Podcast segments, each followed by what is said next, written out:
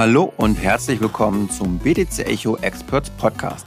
Mein Name ist Sven Wagenknecht, Chefredakteur bei BTC Echo und ich freue mich heute auf Florian Dönert-Breyer, dem CEO von F5 Crypto.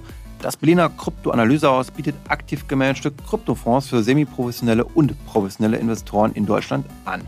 Was mich und sicherlich auch unsere Zuhörerinnen und Zuhörer interessiert, ist die Anlagestrategie. In diesem Podcast möchte ich daher vor allem darüber sprechen, welche Investmentansätze bei Kryptowährungen besonders attraktiv sind und wie die aktuelle Marktlage von Profis wie Florian eingeschätzt wird. Und dazu erstmal herzlich willkommen, Florian. Vielen Dank, Sven. Danke für die Einladung und ich freue mich auf die nächsten Minuten mit dir. Ich mich auch, aber zuerst möchte ich auf deine spannende Vergangenheit eingehen. Du bist nämlich Pokerprofi beziehungsweise hast damit sogar schon sehr viel Geld verdient in der Vergangenheit, hast auf Turnieren mitgemacht, Weltmeisterschaften sogar. Und da interessiert mich natürlich, wie kommt man von Poker zu Krypto? Ja, Sven, da bist du ganz tief in die Recherche eingestiegen und hast genau entdeckt, wie ich quasi zu Krypto gekommen bin. Und zwar durch das Pokern. Das war ja, sag ich mal, in den 2010er Jahren, 2006 bis hm, 2013 relativ famos in Deutschland und hat mich auch erwischt gehabt. Und ich habe quasi mein ganzes Studium finanziert durch das Pokerspielen, und zwar das professionelle Pokerspielen, meistens online. Da hat man sehr, sehr viele Tische am PC, bis zu 12, 16 Tische gleichzeitig spielt man da. Man kann es natürlich auch live spielen in Casinos, um, auf bestimmten Touren wie der EPT zum Beispiel in Europa oder der WSOP in Amerika, das ist die Weltmeisterschaft. Und das habe ich auch alles mitgenommen und war eine sehr, sehr gute Zeit und auch der Auslöser, warum ich auf Krypto aufmerksam geworden bin 2013. Denn es gab gewisse Pokerforen und im größten Pokerforum 2 plus 2 wurde häufig über Bitcoin geredet und man konnte Bitcoin nutzen, um Geld von Europa quasi nach Amerika zu transferieren. Also Bitcoin in diesem Fall, diese dann umzutauschen in Dollar. Optimalerweise hat man dann was gewonnen in Las Vegas. Dollar, diese umgetauscht wieder in BTC und dann quasi in Berlin, in Deutschland, in Euro wieder zurückgetauscht. Hast du die dann umgetauscht oder die BTC behalten? Äh, das habe ich, ich habe es genutzt, wie es Satoshi quasi wollte, ne, in seinem White Paper, BTC als Zahlungsmittel. Also der Use Case ging voll auf bei mir damals. Der hat sich ja mittlerweile komplett geändert. Aber dadurch bin ich darauf aufmerksam geworden, ähm, auf, auf Bitcoin vor allem, was ja damals dominant war. Und so, zu der Zeit gab es ja quasi bei CoinMarketCap nur 20, 30 Coin, so Peercoin, Feathercoin, dann sowas wie Aurora Coin in, in Island. Das waren auch so die Zeiten, wo ich eingestiegen bin. Und das alles dank äh, der Pokerei, sage ich mal so. Man kann also sagen, dass Pokerspieler besonders affin für Kryptowährungen sind aufgrund ja ihrer Charaktereigenschaften. Würdest du das so unterstützen?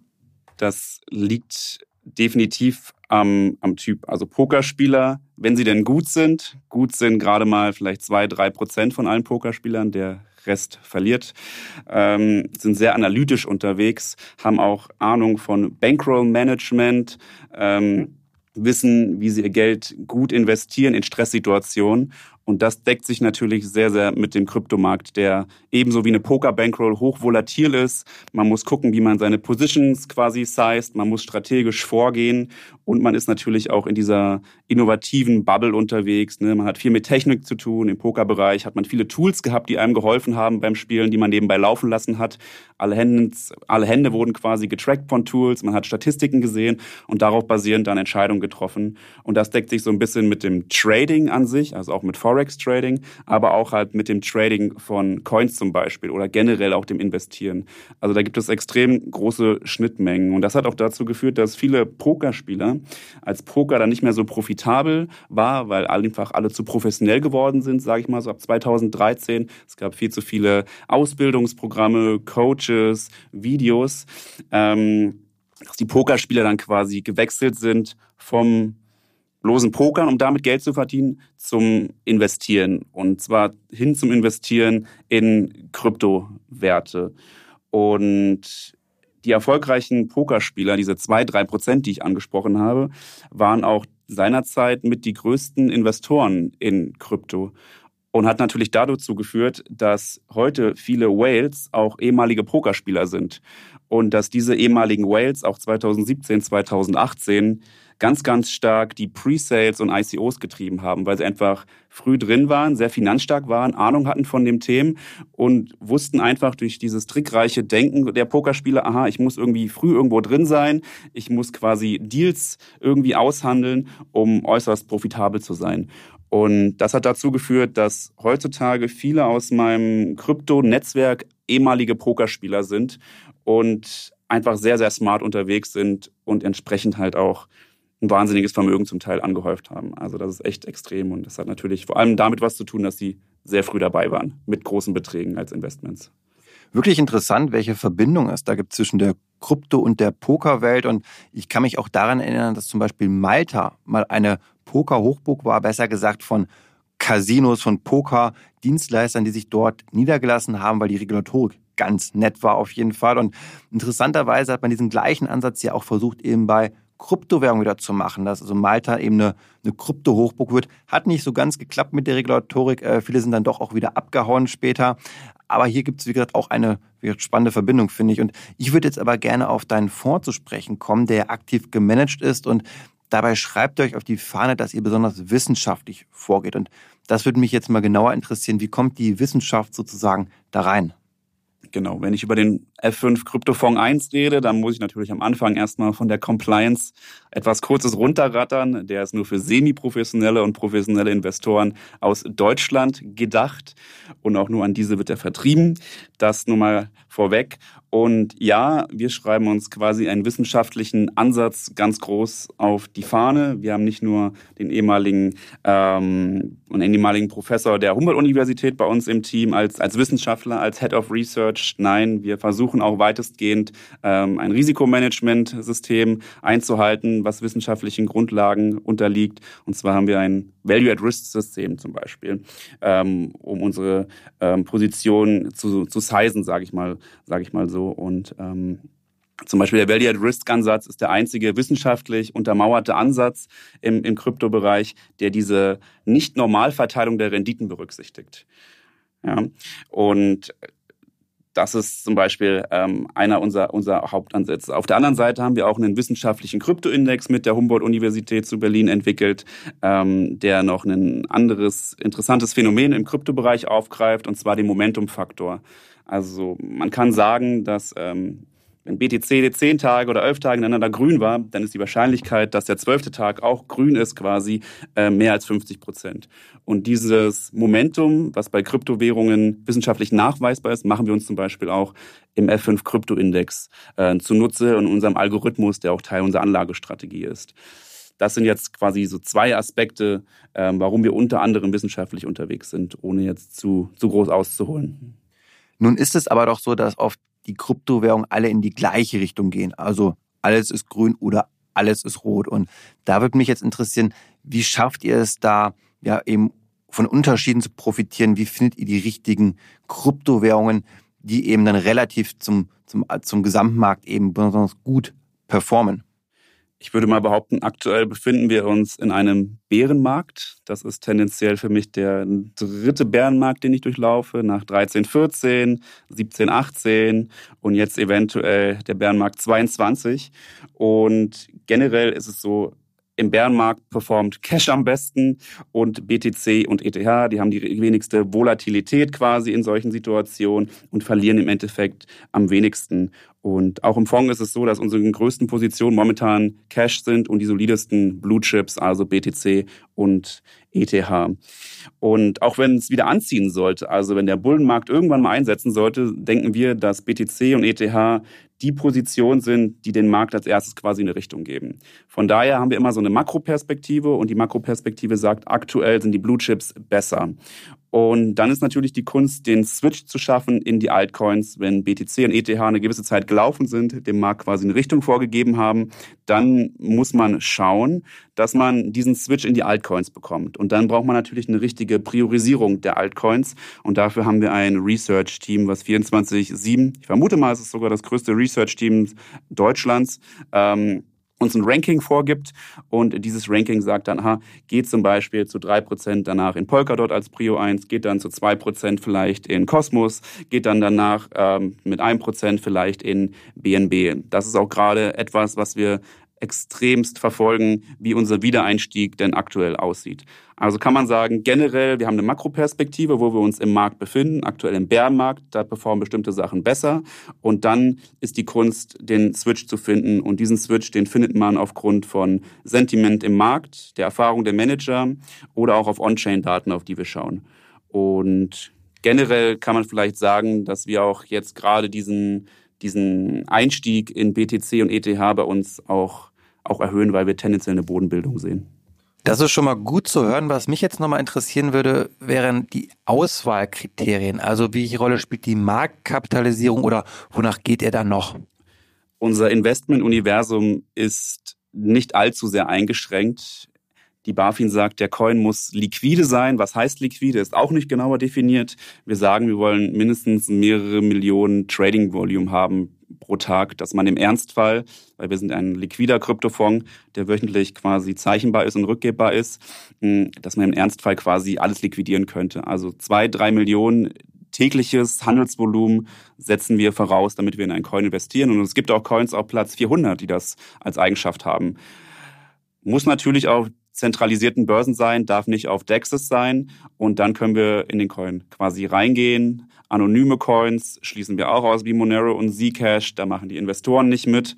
Und ansonsten haben wir ein relativ großes Investmentuniversum und wir haben ein Framework entwickelt ähm, für eine Fundamentalanalyse, ähm, wonach wir jeden Coin quasi analysieren und im Endeffekt dann raten und zueinander mit anderen Coins ranken. Und natürlich gibt's dann Basics, man schaut sich erstmal das Team an, man schaut sich an, wer die Investoren sind und dann geht's aber ein bisschen mehr ins Detail, wie, wie sieht denn genau der Code aus? Da sind wir relativ stark. Wie sind denn zum Beispiel die Token Economics aufgestellt? Ergibt der Coin Sinn? Da sieht man schnell, aha, der Coin ergibt eventuell keinen Sinn, weil die Token Economics gut auszubauen ist, ist, eine, ist eine kleine Kunst, wenn man es mal so nimmt. Und dann schauen wir uns die Finanzdaten an, wir schauen uns die Risikoparameter an, also genauso in diese Financial Economics Ecke. Quasi, wir zeichnen uns dadurch aus, dass wir all das in einem Coin analysieren, was, sage ich mal, ein Normalo nicht kann, weil ihm einfach das Wissen fehlt aus der Finanzperspektive oder aus der technischen Perspektive. Da sehen wir unsere Stärke. Und wir haben dann quasi auch pro pro Segment, pro Cluster, ich sag mal einfach einmal DeFi, einmal ähm, Smart Contracts, ähm, Ratings untereinander zu den Coins, dass man sieht, aha, wer sind denn quasi so die Gewinner in, in, dem, in dem Segment oder in der Kategorie. Und was mich hier interessieren würde, wäre, habt ihr denn auf Terra gesetzt? Wir haben aktiv nicht auf Terra gesetzt. Wir haben nämlich gesehen, im, ich glaube, es war im Januar oder im Februar 22, dass eine Rendite über das Anchor-Protokoll von 20 Prozent einfach nicht sustainable ist, weil die Rendite muss irgendwo herkommen. Die Rendite kam vor allen Dingen durch Subvention von der Foundation und es war klar, dass es nicht lange so weitergehen kann. Das natürlich so extrem crasht, hat, glaube ich, auch kaum ein Experte vermutet gehabt und sieht man ja auch an den größten Krypto-Hedgefonds wie Three Hours Capital oder all diejenigen, die denen Geld geliehen haben, dass mit so einem riesen Kollaps nicht zu rechnen war. Wenn es sich also zu gut anhört, dann die Finger davon lassen. Diese alte Erkenntnis, die funktioniert sozusagen auch bei euch. Ich glaube, das ist sowieso Regel Nummer eins im Kryptomarkt, die jeder befolgen sollte. Man sollte sich immer hinterfragen, wo kommt denn diese riesige Rendite her? Und das haben wir immer noch. Also bei Stablecoins gibt es immer noch Renditen um die zehn Prozent, um die sieben Prozent, die garantiert werden. Und wenn man das mal vergleicht mit dem Fiat-System, da haben wir keine Renditen auf unseren Euro oder ganz, ganz geringe mittlerweile. Und da muss man da fragen, wo die herkommt. Und das meiste Geld quasi, wo die, äh, wo quasi die Rendite herkommt, ist durch irgendwelche Trader, die irgendwelche verrückten Sachen im DeFi-Bereich machen oder ähm, sie weiterverleihen an, an, an Trader, die wirklich ähm, High-Risk-Strategien fahren. Da kommt die Rendite her. Wobei man natürlich sagen muss, ähm, sowas wie Three Hours Capital oder BlockFi oder Celsius oder Nexus äh, sind komplett intransparent, wer denn wirklich die Gegenparteien sind dahinter. Und das ist ein riesengroßes Fragezeichen. Und selbst wir können nicht erklären manchmal, wo die Rendite im Detail herkommt, beziehungsweise warum sie so hoch sein kann. Bräuchte es in diesem Fall eigentlich mehr Regulierung? Denn Celsius funktioniert ja dann fast wie eine Bank und müsste demnach ja eigentlich auch ähnlich reguliert sein. Tendenziell finde ich es gut, dass man erstmal die Projekte machen lässt. Das Geschäftsmodell muss gefunden werden, ähm, die Akzeptanz muss gefunden werden. Und das geht halt meistens, wenn es in irgendeiner Art und Weise hyped, wenn eine Art Hype-Zyklus ist, dann werden Leute angezogen, Leute verdienen Geld, sie können weiterentwickeln. Ähm, es hat eine mediale Wirkung und tendenziell ist das gut für neue Projekte, auch für den Kryptobereich an sich. Also ich bin eigentlich ein großer Fan von, von den Zyklen und, und von den Hypes. Und dann gibt es natürlich genau das Gegenmodell. Und das sind dann die Crashes, die Downs.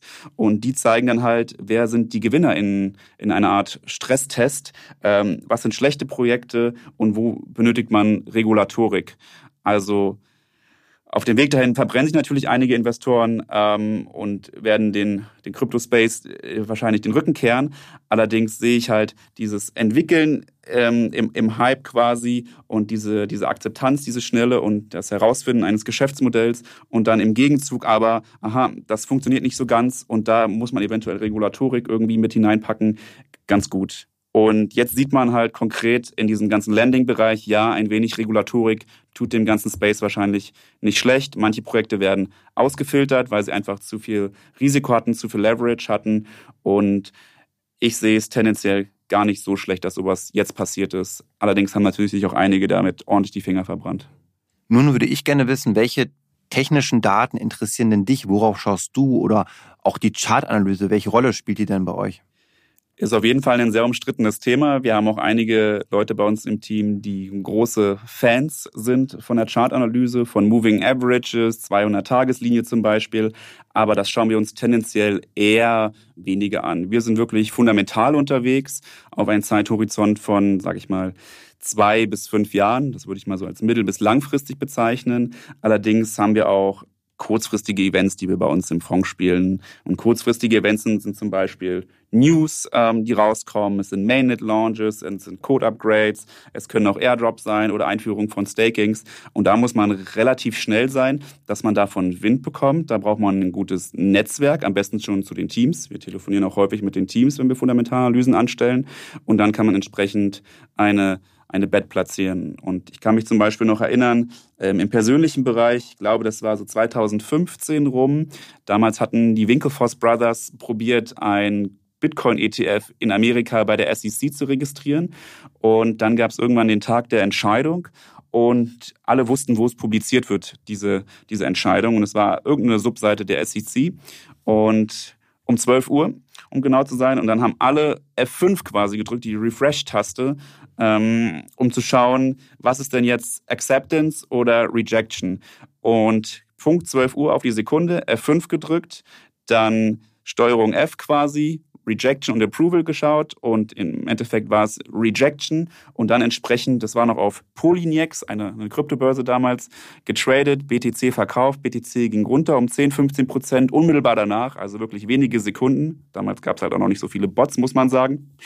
Und dann entsprechend eine Stunde später quasi Bitcoin wieder gekauft. Also einen profitablen Trade gemacht aufgrund von News und ganz, ganz schnell der Erste sein oder am Ball sein. Und Sowas übertragen nutzen wir auch aus, auch wenn es relativ selten ist. Aber wenn, dann sind wir relativ überzeugt und spielen sowas auch. Aber man muss trotzdem sagen, wir sind ein mittel- bis langfristiger Fundamentalfonds, der sich auch viele quantitative Aspekte anschaut. Nun bist du ja schon seit 2013 im Kryptomarkt aktiv, hast also schon viele Hochs und Tiefs mitbekommen. Und da würde mich jetzt interessieren, wo siehst du denn einen Unterschied zwischen dem aktuellen Bärenmarkt und dem Bärenmarkt, der nach dem Platzen der ICO-Blase entstanden ist. 2017, 18 hatten wir quasi gar nichts im Kryptobereich gefühlt. Also man hat Ethereum gekauft, um bei ICOs dabei zu sein, um zu spekulieren. Heutzutage haben wir ein DeFi-System, wir haben ein NFT-System, wir haben ein bisschen Metaverse, ein bisschen Blockchain-Gaming. Wir haben Regulatorik, die weitaus besser ist als damals. Ich würde sagen, 2017, 18 hatten wir noch einen wilden Westen, wo quasi alles ging. Das hat man allein schon gesehen, dass ähm, quasi viele Pokerspieler äh, mit großen Vermögen quasi die ganzen ICOs im Presale aufgekauft haben und dann plötzlich auf 80 Prozent der Allokation saßen und plötzlich Market Maker waren, was sie gar nicht wollten. Also von der Akzeptanz und von der Regulatorik sind wir viel, viel weiter. Ähm, und allein auch das Thema NFTs, auch wenn ich nicht der größte Freund von bin, hat gezeigt, dass man auch die Massen mal erreichen kann. Und das hatten wir halt 2017 überhaupt nicht. Also ich denke, der Space ist schon ein ganz anderer und die aktuelle Krise ist für mich auch eine Kombination aus einem Makro-Event, wir haben Inflation extrem, wir haben Leitzinsen, die erhöht worden sind, wir haben geopolitische Unsicherheiten. Das ist einmal ein Treiber, den hatten wir 2017 auch nicht. Und auf der anderen Seite haben wir halt extrem große Player wie Three Capital, Celsius und Voyager und viele Verwandte, die halt liquidiert worden sind zu, zu Milliarden. Also ich glaube, allein Sirius Capital hatte 12 Milliarden US-Dollar Assets under Management, Celsius leicht weniger und ein Großteil davon wurde liquidiert. Also wir haben extrem große, spezifische Krypto-Events, die quasi den Markt nach unten geschickt haben und dann haben wir ein bisschen FAT noch dazu gehabt, ähm, Unsicherheit im Markt, Panik und das hat dazu geführt, dass wir jetzt da sind, wo wir ja jetzt sind, in einem kleinen Bärenmarkt, beziehungsweise bei den All-Time-Highs von 2000, äh, von 2000, vom, vom letzten Hype halt, also vom, vom, vom letzten All-Time-High sind wir jetzt auf einem ähnlichen Niveau. Aber haben dann Kryptowährungen überhaupt die Chance, sich von diesem Marktumfeld zu emanzipieren, also vielleicht dann auch mal zu steigen, selbst wenn Aktien fallen oder stagnieren? Siehst du diese Chance überhaupt gegeben? Genau. Im März, April, Mai hatten wir wahnsinnig hohe Korrelation von Bitcoin, vom generellen Kryptomarkt zu den Tech-Aktien, aber auch zu dem traditionellen Markt. Da hatten wir zum Teil im Mai 0,9, also fast einen Gleichschritt der Korrelation, extremst hoch. Wir sind jetzt im Juni ungefähr bei 0,5, 0,6 gewesen. Man spricht so ab 0,3 davon, dass die Korrelation relevant ist. Also ja, man kann quasi in eine Coinbase-Aktie investieren und hat dann den gleichen Kursverlauf wie quasi Bitcoin. Ähm, und wir sehen, dass es eher eine temporäre, eine temporäre Erscheinung ist. Wir hatten vor 2022 eigentlich nie hohe Korrelationen von den beiden Märkten. Die Korrelation war null oder sie war sogar negativ gepolt, was natürlich extrem gut war, um Portfolios zu bauen oder ein Hedge zu haben. Und wir sehen eine, eine, eine Verringerung der, der Korrelation, weil diese Korrelation hat hauptsächlich stattgefunden durch die professionellen Player, die jetzt im Markt sind, die halt die gleichen Strategien angewandt haben wie im traditionellen Bereich und die jetzt weitestgehend erstmal rausgegangen sind aus den risikoreichen Assets und dazu gehört halt Krypto vor allem. Von daher sehen wir, dass die Korrelation jetzt niedriger wird tendenziell und wir denken auch, dass wenn man ein bisschen längerfristig denkt, dass Krypto, speziell Bitcoin und Ethereum halt auch einen Hedge immer noch gegen Inflation ist. Vor allen Dingen, wenn es ganz, ganz hart kommt, dann haben wir einfach eine kalkulierbare Inflation. Aktuell sind es bei Bitcoin, glaube ich, 1,7 Prozent Inflation. Dann haben wir in knapp zwei Jahren dann auch wieder das Halving, dann halbiert sich nochmal die Inflation. Also das ist wirklich kalkulierbar und das, was die FED und die EZB macht, ist halt wenig kalkulierbar. Von daher denken wir auch, dass ähm, die Korrelation tendenziell eher weniger wird und dass der Kryptomarkt eher weniger vom traditionellen Markt abhängen wird, sondern eher von kryptospezifischen Events. Und diese kryptospezifischen Events, die diesen Crash verursacht haben, diese großen Liquidationen sind tendenziell erstmal durch. Du unterstützt also nicht die These, dass Kryptowährungen nur ein Phänomen niedriger Zinsen sind. Würde ich dir zustimmen und sogar unkommentiert lassen.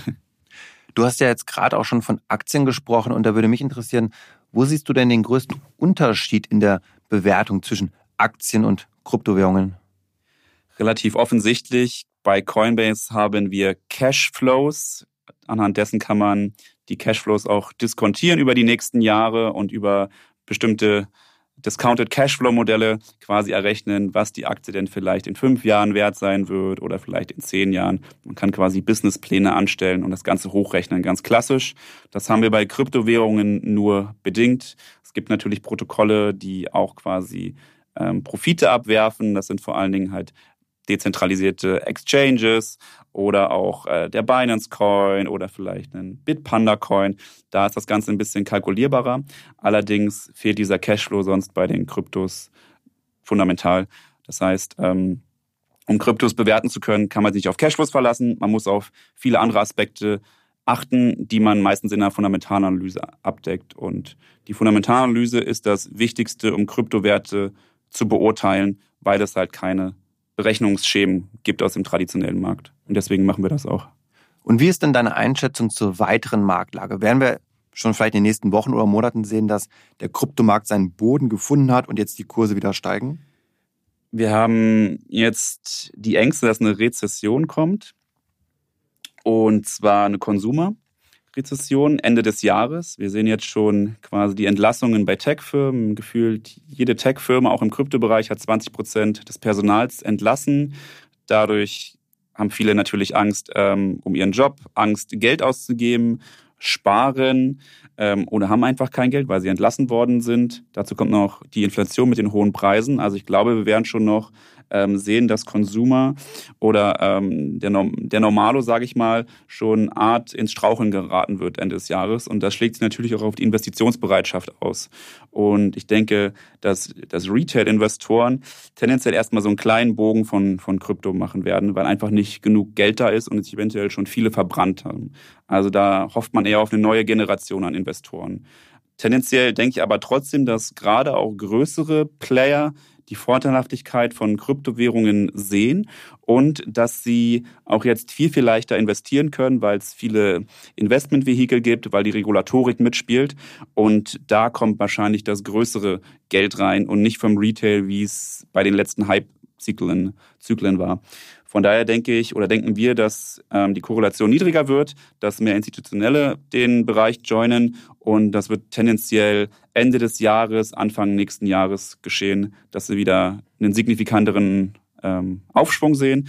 Und wir sehen den Bitcoin auf jeden Fall höher als jetzt aktuell. Jetzt sind wir um die 20.000. Ähm, Ende des Jahres können wir uns gut ein Drittel mehr vorstellen als jetzt. Das freut mich natürlich zu hören. Und was sind so für dich die spannendsten Themen, Projekte, Bereiche, also wie DeFi, NFT, so die heißesten Kandidaten, auf die du setzt? Für mich die heißesten Kandidaten sind Blockchain Gaming. Wir haben es jetzt schon mit Axie oder Edgy ähm, gesehen und wir sehen es auch an dem Geld, was VCs und professionelle Investoren ähm, in dem Bereich investieren. Wir haben zum Beispiel mit, mit Bitkraft eine der, der größten der größten Fonds im Kryptobereich und die fokussieren sich nur auf, auf Gaming und sitzen quasi auf einem Portfolio von, von einer Milliarde US-Dollar und die Hälfte davon ist liquide und kann investiert werden in den Krypto-Gaming-Bereich. Und allein schon, dass so viel geraced worden ist, ist ein Zuspruch von, von Investoren außerhalb der Krypto-Bubble, dass das anscheinend ein sehr verheißungsvoller Sektor sein kann. Und man muss aber dazu sagen, dass bisher die Blockchain-Games alle noch sehr experimentell waren. Allerdings denke ich, dass das Thema hypen wird, vor allen Dingen in Kombination mit NFTs. Ähm, bei vielen Schießspielen zum Beispiel kann man sich ähm, Pistolen kaufen, die schön aussehen. Das könnte man als NFT zum Beispiel ähm, replizieren. Das könnte man vielleicht noch in eine Art Metaverse stecken und dann macht man da quasi so einen kleinen Gaming-Token da noch drauf. Und ich glaube, diese Kombination aus Gaming, Metaverse und NFTs könnte ein interessantes Thema werden, dass man diese Themen quasi nicht isoliert betrachtet, sondern so als so ein, so ein, so ein Ganzes. Auf der anderen Seite höre ich immer wieder mal was von DAOs. Allerdings sind wir da, glaube ich, noch sehr, sehr am Anfang. Die Projekte, die wir bisher analysiert haben, waren extremst unausgereift, aber kann natürlich auch eine große Möglichkeit bieten, wenn man früh sieht, wer zumindest die guten Infrastrukturprovider für DAOs sind. Das könnte vielleicht tendenziell auch noch ein interessantes Thema werden, aber würde ich als sehr, sehr early immer noch bezeichnen und habe ich auch schon letztes Jahr als sehr, sehr early bezeichnet. So langsam kommen wir damit auch zum Ende und ich würde aber gerne noch von dir wissen, angenommen, du hast 1000 Euro, die du auf maximal fünf Kryptowährungen aufteilen darfst. Da würde mich jetzt interessieren, wie würdest du das Geld verteilen? Du kannst auch noch ein bisschen nachdenken, sonst schneiden wir das dann zusammen, dass es nicht so eine lange Pause gibt. Das sind die klassischen 1000 Euro, die meine Eltern oder meine Großeltern investieren würden und auch schon investiert haben aufgrund meines Anratens. Und wenn man 1000 Euro investiert, dann gehe ich mal davon aus, dass man ein eher nicht so informierter Krypto-Investor ist. Und dann würde ich auf die Blue Chips gehen. Die sind, haben die höchste Durchsetzungswahrscheinlichkeit über die nächsten Jahre, den niedrigsten Wartungsaufwand. Da wird es jetzt keine Forks tendenziell geben, wo man irgendetwas machen muss. Und man kann sie halt am leichtesten kaufen. Also ich würde wahrscheinlich 50-50 BTC, ETH gehen. Viele sind jetzt auch auf ETH also auf Ethereum ein bisschen bullischer aufgrund des, des, des Upgrades des Netzwerks. Aber ein 50-50 Blue Chips, gerade auch jetzt im Bärenmarkt, das wäre meine Empfehlung.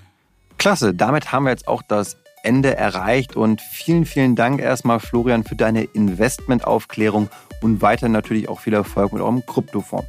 Und ihr, wenn ihr Feedback zu unserem Podcast habt, dann schreibt uns gerne an podcast.btc-echo.de.